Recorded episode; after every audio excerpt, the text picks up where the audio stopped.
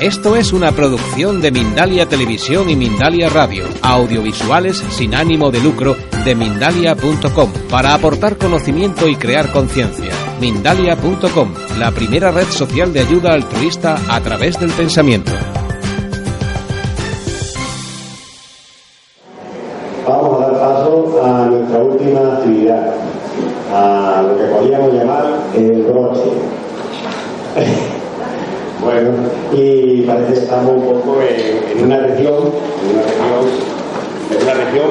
Mañilando, ¿no? Tres son mayos, y seguro que van a dejar el pabellón de aquella tierra y el, pabellón, el pabellón del mundo, el pabellón del espiritismo, lo van a dejar muy, muy, muy alto, como ellos pueden hacerlo habitualmente. Eh, la actividad, la actividad eh, la denominamos ampliación de la conciencia. En primer lugar va a intervenir Juan Antonio Torrijos Latorre. En segundo lugar va a intervenir Carlos Herrera Plana. Y en tercer lugar, y abrochando ya totalmente, Nieves Galero. Vamos a dar paso a presentar al primer ponente. Y dice aquí, dice aquí, yo estoy muy de acuerdo, ¿no? Es artista plástico, perteneció durante 12 años a la Asociación Espírita de Valencia, muchos de los cuales realizando labores de vicepresidente y secretario, divulgador espírita, presidente de la Asociación Cabeciana Conocerse a sí mismo y miembro de la Asociación Internacional para el Progreso del Espiritismo. Participa en el panel sobre la ampliación de conciencia con el tema concreto de renovación. Y aquí os dejamos con Juan Antonio.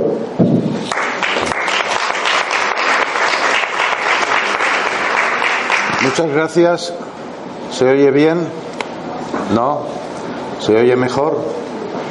Se oye mejor ahora, ¿verdad? Bueno.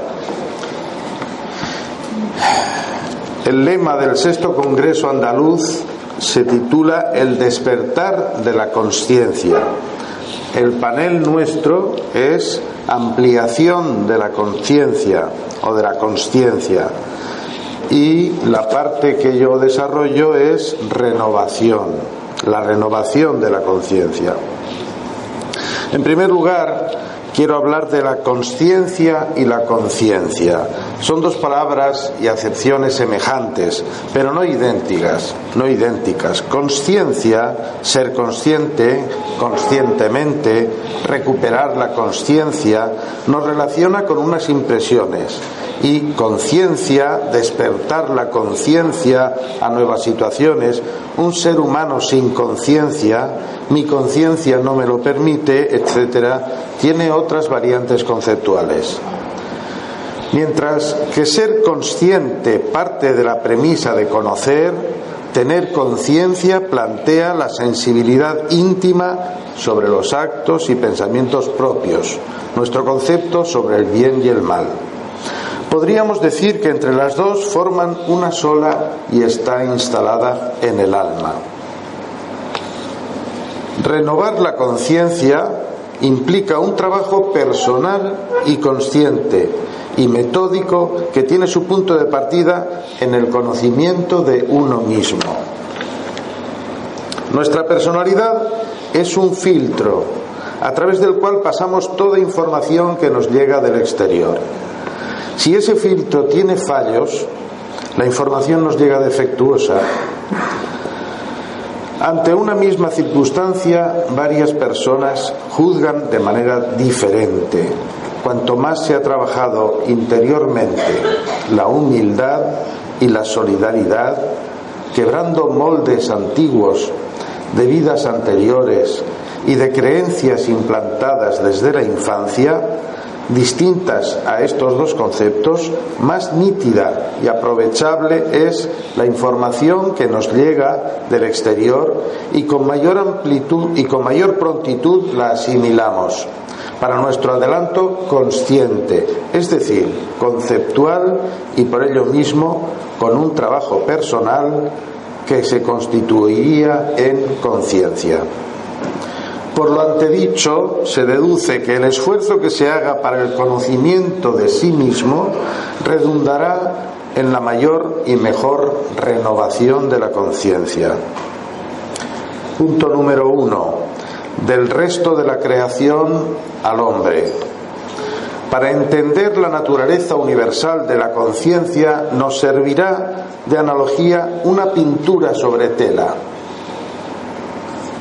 La pintura depende de los colores disponibles, la calidad de los pinceles y la inspiración del artista, pero con independencia del resultado, por muy simple o complejo que sea, el lienzo será el mismo. Absolutamente necesario. Sin el lienzo no habrá pintura. Del mismo modo, la facultad de la conciencia es un requisito absoluto para hacer viable cualquier experiencia. Lo que varía son las imágenes que aparecen en la conciencia. Las criaturas más simples se representan la realidad de la manera más simple. Las criaturas con órganos sensoriales desarrollados pueden sentir con más detalle el mundo que les rodea y representarse en la mente una imagen relativa al mundo mucho más rica. Los sistemas nerviosos más complejos generan una elaboración más detallada de los datos sensoriales y una representación de la realidad más integrada. Todo este párrafo que acabo de leer está extraído del libro La revolución de la conciencia y lo escribe uno de los autores, que son tres, tres filósofos. Este es Peter Russell, o Russell, vamos a decirlo como los ingleses. Punto número dos, ¿cómo se desarrolla la conciencia? A través de todo el Congreso se ha estado oyendo en varias ocasiones que la conciencia se desarrolla por la experiencia. Y la experiencia o bien nos viene por vía dolorosa o por vía amorosa, dependiendo de, eh, del bagaje moral que llevemos ya de, de otras vidas o de esta misma vida. Según nuestro bagaje moral, escogemos una cosa u otra. Cuando ya llevamos un cierto adelanto, escogemos la vía amorosa, porque es mucho más llevadera, mucho más suave. El movimiento 3, punto número 3, movimiento ascendente y helicoidal del espíritu. El espíritu asciende, por decirlo de una manera gráfica, asciende, va elevándose y se va elevando helicoidalmente en forma de espiral hacia arriba. ¿Por qué es una espiral? Pues porque pasa por los mismos puntos pero en un nivel superior en cada encarnación. ¿eh? Entonces, esos mismos puntos, como por ejemplo tener familia, como por ejemplo tener trabajo, y dependiendo de, tu adelanto, pues será un tipo de trabajo, será otro, será un tipo de familia, será otra. ¿eh? Vamos dando vueltas y ascendiendo, ¿no? Punto número cuatro efecto en nosotros y en nuestros prójimos de nuestro desarrollo conciencial. El efecto en nosotros, si desarrollamos la conciencia de una manera consciente, es muy positivo y lo notamos tanto física como mental como espiritualmente. Lo notamos. Cuando uno se esfuerza por mejorar, eh, eso lo nota, es una cosa práctica que se nota y los demás, eh, cuando uno toma ese camino, los que están a tu alrededor al principio se, se sorprenden de que, mira, antes saltaba por cualquier cosa y ahora esta persona es mucho más pacífica, es mucho más tranquila. Y, y prefiere callar antes de hablar y equivocarse o antes eh, no se levantaba del sofá si estaba viendo la televisión y ahora se levanta inmediatamente para hacer esto, ayudar, colaborar. Por ejemplo, son pequeños ejemplos. Entonces, es, yo lo planteo como un movimiento de círculos concéntricos. Cuando el centro, que es uno mismo, comienza a mejorar, se forman unos círculos concéntricos a su alrededor que tienen el efecto de ese trabajo interior propio. ¿Eh? Como dice León Denis, la conciencia duerme en el mineral, sueña en el animal y despierta en el hombre. El ser humano pasa por distintas fases en el desarrollo de su conciencia. En las vidas sucesivas comenzó en la tribu y vida a vida su desarrollo, por la acumulación de experiencias, fue mayor y de mejor calidad. En la misma vida opera el cambio y evolución desde su encarnación en el seno materno, siendo ya sensibles a los acontecimientos externos, al útero y pensamientos y experiencias de la propia madre. Según diversas fuentes, el sentimiento de conciencia se desenvuelve de siete en siete años, eso es una cosa aproximada. Se dice que a los siete años ya hay un cambio, luego a los 14, luego a los 21 y así sucesivamente.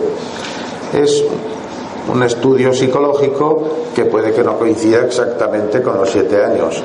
Actualmente cada vez se ven niños de menor edad, de 14 años, con unos planteamientos adolescentes que teníamos los de edades ya más avanzadas a los 14 y a lo mejor ellos con 11 ya están planteando esa situación. Esto no es pura matemática, es una guía sencilla que estudia el movimiento del despertar de la conciencia desde que encarnamos hasta que desencarnamos. Pero este desarrollo es el natural, como se desarrolla una planta desde que es simplemente una hierba hasta hacerse árbol. Son las circunstancias externas las que afectan a su desenvolvimiento o su crecimiento. Llamamos despertar de la conciencia al hecho de comenzar a ser conscientes de nuestro propio desarrollo, para disponer los medios a nuestro alcance que amplíen nuestra percepción es anacrónico pensar que quienes acuden a un congreso espírita, como vosotros, no son buscadores. Todos buscamos, todos los que estamos en un congreso buscamos, porque de otro modo estaríamos haciendo otras cosas, con otros hobbies, con otros placeres, ¿no? Se buscan verdades, puertas que se abran a nuevos estados de conciencia. La evolución consciente ya forma parte de aquellos que buscan unos la buscan en el conocimiento, otros en la erudición. También los hay que esperan de la vida que la vida les sorprenda con situaciones inverosímiles, como las que producen cierto tipo de mediumnidades, y quienes esperan que venga de fuera de ellos la experiencia renovadora. Conocerse a uno mismo es viajar por nuestro paisaje interno con ojos de niño, manos de madre y juicio de abuelo. Esa, exploración sincera y detallada nos lleva a montañas elevadas donde se respira aire muy puro en nuestro paisaje interno, mesetas planas de noches heladas y mediodías ardientes, ríos de agua pura dispuestos a dar de beber a quien quiera que se acerque con sed, barrancos oscuros donde no llega la luz del día, en cuyo fondo hay charcas de humedades putrefactas. Os aseguro que si os pertrecháis del equipo necesario y dais el salto a vuestro mundo interior, os sorprenderéis de vosotros mismos. Es más fácil si se hace en grupo, se gana en humildad y se hace, se hace, que de otro modo, por nosotros mismos, es muy fácil de caer en el intento de conocerse a sí mismo. No es necesario contar intimidades en grupo, pero el hecho de escuchar a otros exponer sus problemas para superar alguna tendencia de la que no están orgullosos precisamente, nos hace valorar su humildad y nos ayuda a manifestar las nuestras, lo que nos hace más humildes, sin despreciar los puntos de vista distintos a los nuestros y soluciones diferentes a las que propondríamos nosotros que nos vendrían bien. Conócete a ti mismo y conocerás el universo y a los dioses. Era la inscripción en el frontispicio del templo de Delfos, cuna de sabiduría griega, cuyas vestales o mediums tenían conexión directa con los dioses, o como diríamos los espiritistas, con espíritus elevados y por tanto inspiradas por ellos. Verse con mirada de niño es esforzarse por no engañarse a sí mismo y detectar cualquier error sin complejos, sin excusas, con inocencia. De sobra sabemos que no somos perfectos nadie, por tanto estamos entre compañeros cuando exponemos nuestros errores, nada de avergonzarse. Con manos de madre exploraremos y cuidaremos de manera primorosa las aguas pantanosas, los, acantilados, las crestas inexplorables. El orgullo saltará inmediatamente defendiendo el error o como juez férreo desconformándonos por no haber ya alcanzado la bondad absoluta. Es entonces cuando debemos imitar a nuestra madre, que por conocernos tanto sabe ser comprensiva con nuestro carácter y dulce a la hora de corregir, siempre con la esperanza de nuestro arrepentimiento y propósito de enmienda. Y con juicio de abuelo, como si nuestro abuelo tuviera que juzgar nuestras tendencias, con paciencia, con equilibrio, sabiduría y comprensión. En muchas ocasiones nos juzgamos, nos juzgamos más duramente que lo hacemos con los demás. Pero entendamos que hasta para conocernos debemos aprender y eso conlleva tiempo, paciencia y humildad. Hacemos más hincapié en los errores que en las virtudes en la exposición. Sin embargo, no habría equilibrio ni justicia interior si no explorásemos todo nuestro panorama en su conjunto, virtudes y defectos. La fuerza de voluntad cuenta a la hora de controlar aquellas tendencias que queremos sacar de nuestro panorama personal. Pero hay que cuidar que no sea como un ejército que se envía contra nuestros defectos, sino para no olvidar nuestro objetivo de evolución y para poner en marcha recursos inteligentes que favorezcan nuestro adelanto. Las luchas conllevan triunfos y fracasos en los combates de la personalidad. Los primeros no suelen ser consecutivos, los triunfos no son consecutivos por regla general. Y los segundos, o sea, los fracasos, nos arrastran hacia la decepción de nosotros mismos y debilitan nuestro ejército, lo que nos lleva a un bucle de idas y venidas hacia la reforma moral. Hablemos de polaridad. ¿Cuál es el polo opuesto de la pereza? Y el del orgullo, y el del egoísmo, y así un largo etcétera. Pensemos en los opuestos y empleemos la imaginación para inclinar el peso hacia el extremo elegido. Nada más creativo en el ser humano que la imaginación. Y es esta herramienta, junto con la voluntad y la central de alarmas la que nos ayudará en tan arduo camino. Pido perdón porque no he explicado lo de la central de alarmas, pero lo explico ahora. Esta central es una central de alarmas imaginaria, interna, tiene la misión de avisarnos en los momentos especiales, cuando podemos caer en lo de siempre, en dar una contestación poco respetuosa, en irritarnos, en mentir, pequeñas mentiras. Es muy importante que suene una alarma en nuestro interior momentos antes de poder equivocarnos. Y esa central de alarma se consigue con el análisis interno y el profundo deseo de cambio. Volvamos a la imaginación como herramienta. Consigamos unos minutos antes de entregarnos al sueño para realizar el ejercicio siguiente.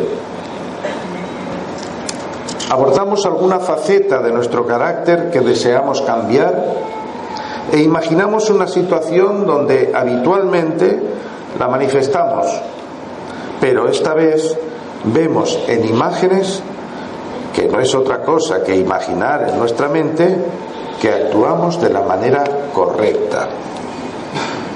Observamos la situación desde varios ángulos de la escena. Nos recreamos en ella y la asumimos como nuestra.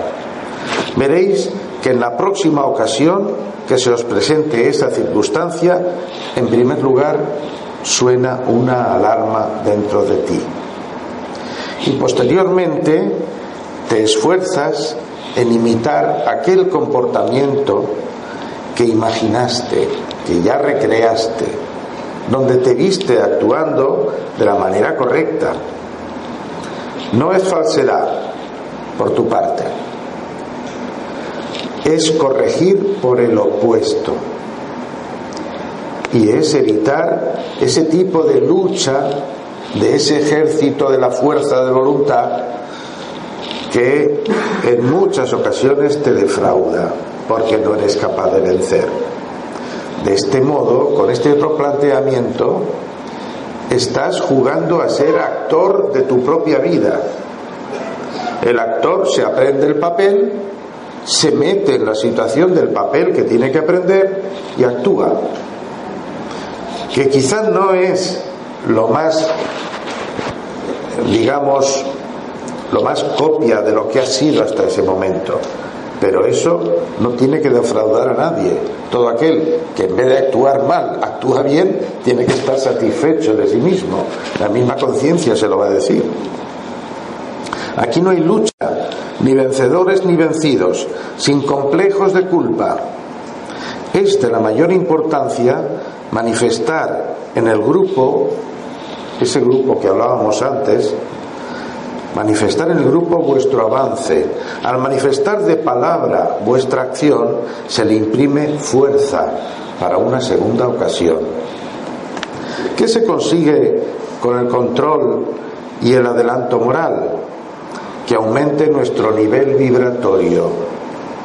¿Y esto qué nos aporta? Volar más alto, o sea, ser afines con personas de mayor nivel que las que antes teníamos. Cambios a todos los niveles, físico, mental y espiritual. Capacidad de comprensión de los errores ajenos. Eso es muy grande.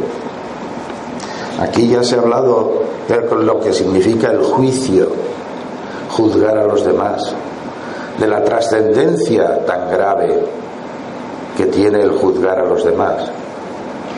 Por lo tanto, del mismo modo que en un momento de la vida de Jesús, el Cristo, dijo, plantó una raya y dijo, el que esté libre de culpa, que tire la primera piedra. Él estaba imbuido de todas las leyes que habían allí en ese momento. Sin embargo, él se puso de parte de la pecadora, porque ya había superado ciertas cosas y la comprendía y no la juzgaba. Ese es el kit de ese pasaje. Un kit muy importante. Cuando uno no juzga es porque uno comprende. Y comprende que cada uno, en cada detalle de nuestro carácter, tenemos un punto de evolución. ¿eh?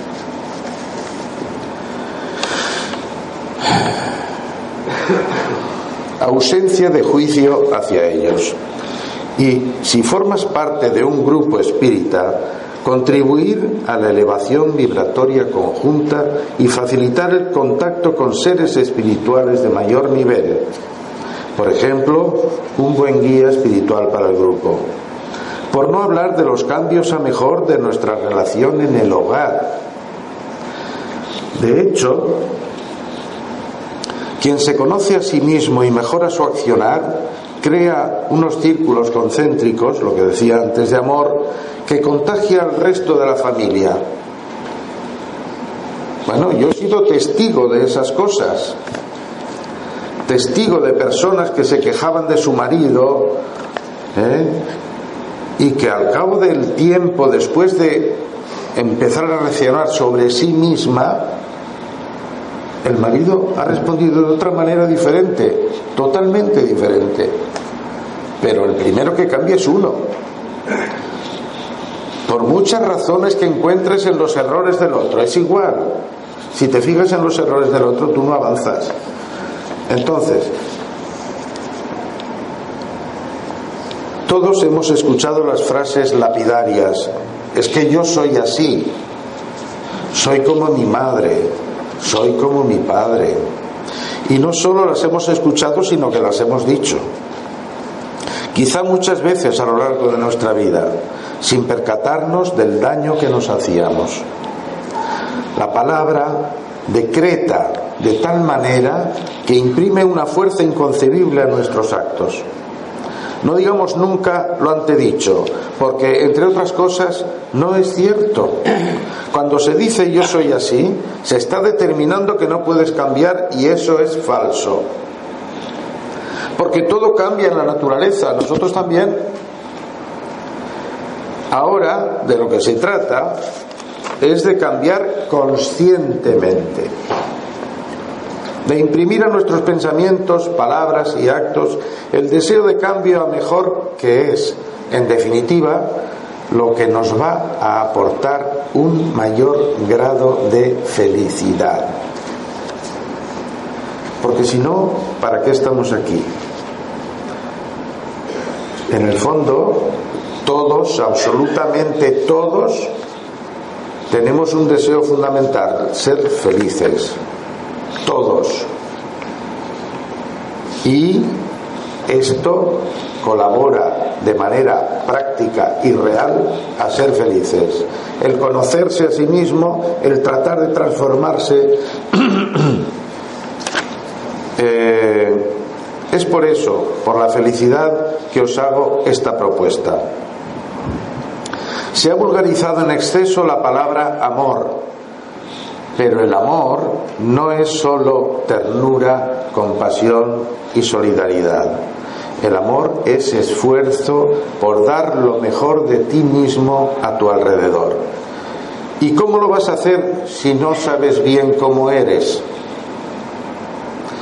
Esto es semejante a aquel que tiene un bajo con herramientas de todo tipo y un día decide hacer muebles.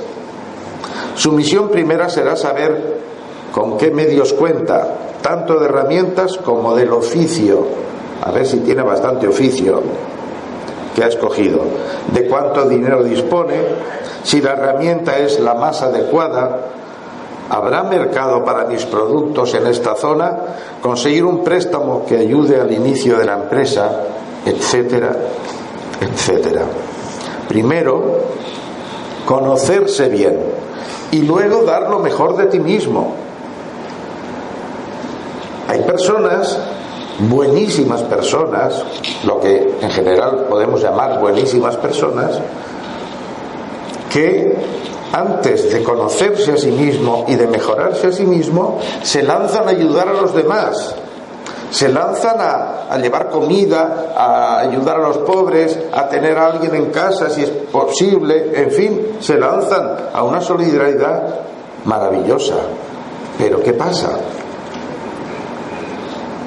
Que cuando uno no se conoce, pues resulta que estás haciendo un trabajo solidario que tiene una valoración excelente por el resto de personas, pero como seas un tipo que sea personalista, que sea vanidoso, que sea orgulloso, pues ¿qué pasa? que todo ese trabajo se va al garete porque resulta que un día los compañeros te dicen, anda y que te aguante tu padre, que yo ya no estoy más aquí de voluntario teniéndote a ti como jefe, por ejemplo. Entonces, lo recomendable es primero conocerse, intentar de superarse. Y cuando uno concibe que tiene ya un cierto nivel de contener, de no irritarse, de comprender, cuando ya tienes un cierto nivel, entonces empieza a dar pequeños pasos en ese otro terreno de darse a los demás. ¿eh? Después olvidamos con muchísima facilidad que lo más próximo a nosotros es lo que la vida nos ha puesto como trabajo.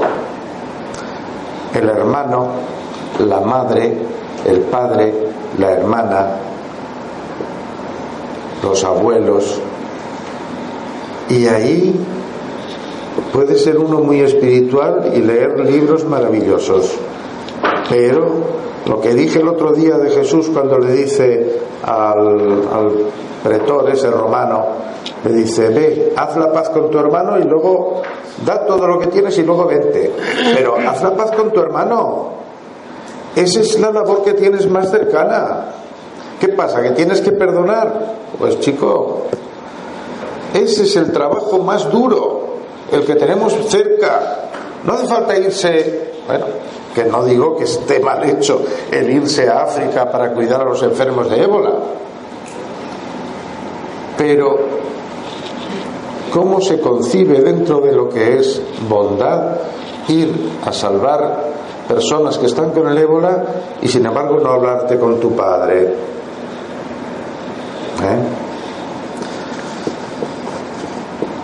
Primero conocerse bien y luego dar lo mejor de ti mismo. Esa es la renovación de la conciencia que os propongo. Una propuesta muy antigua pero de total vigencia. Nada, me queda una hoja. El altruismo y la, y la solidaridad son facultades inherentes a los buscadores como nosotros en la mayoría de ocasiones. Sin embargo, si el orgullo y la vanidad hacen de filtro entre mis acciones y yo, tarde o temprano se derrumbará el edificio que quisimos construir por error en los cimientos. ¿Y qué decir si es el egoísmo del filtro, el filtro o la pereza o la ira o el juicio hacia los demás? Son muchos los grupos de toda índole espiritual, también espiritistas, que se rompen por causa del personalismo de alguien es por eso que os, invitamos a considerar la humildad con mayúsculas como el mejor alimento para el espíritu y el trabajo sobre el conocimiento de sí mismo como condición sine qua non para la buena realización de nuestros propósitos. Esa es la auténtica renovación de la conciencia, aquella que parte del orden interno de ideas y de una disciplina que ponga en marcha, que ponga, que las ponga en marcha, perdón. Y ya como final, decir una frase de Alan Kardec. Al verdadero espiritista se lo reconocerá por su transformación moral del libro de los espíritus.